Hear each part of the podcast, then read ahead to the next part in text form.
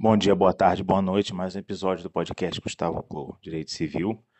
Eu queria comentar o RESP 1660671, julgado na Corte Especial, no qual o STJ entendeu que a proteção da impenhorabilidade prevista no Código de Processo Civil para as poupanças, cadernetas de poupança até 40 salários mínimos, pode ser entendida para outros tipos de investimento, desde que demonstrada a necessidade daquele valor para fins de subsistência Poxa, mas isso não é um tema processual de jeito nenhum. A gente está falando aí de um tema clássico do direito civil é brasileiro, um tema que a gente aqui está sempre discutindo.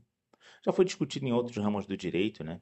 Como direito tributário, direito público, mas mereceu já é, muitos escritos do ministro Fachin e de outros professores, que é o tema do mínimo existencial, da proteção mínima da pessoa humana.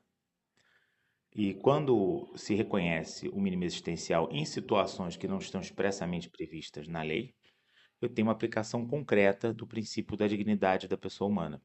Penso que o Superior Tribunal de Justiça é, andou muito bem ao estender essa proteção para outros tipos de investimento, desde que demonstrada a indispensabilidade daquele valor para a subsistência. Pode ser o dinheiro para comprar um remédio, fazer um tratamento de saúde.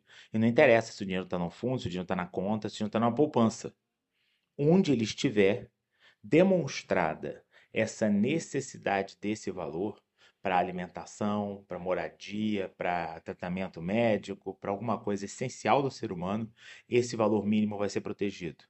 Isso, isso obviamente se coloca ao lado de outras proteções como as impenhorabilidades, bem de família, né, é, vedação a determinados tipos de doação, como formas de proteger esse patrimônio mínimo que alguma pessoa pode vir a precisar, como forma de manter a sua vida digna. Um abraço, até a próxima.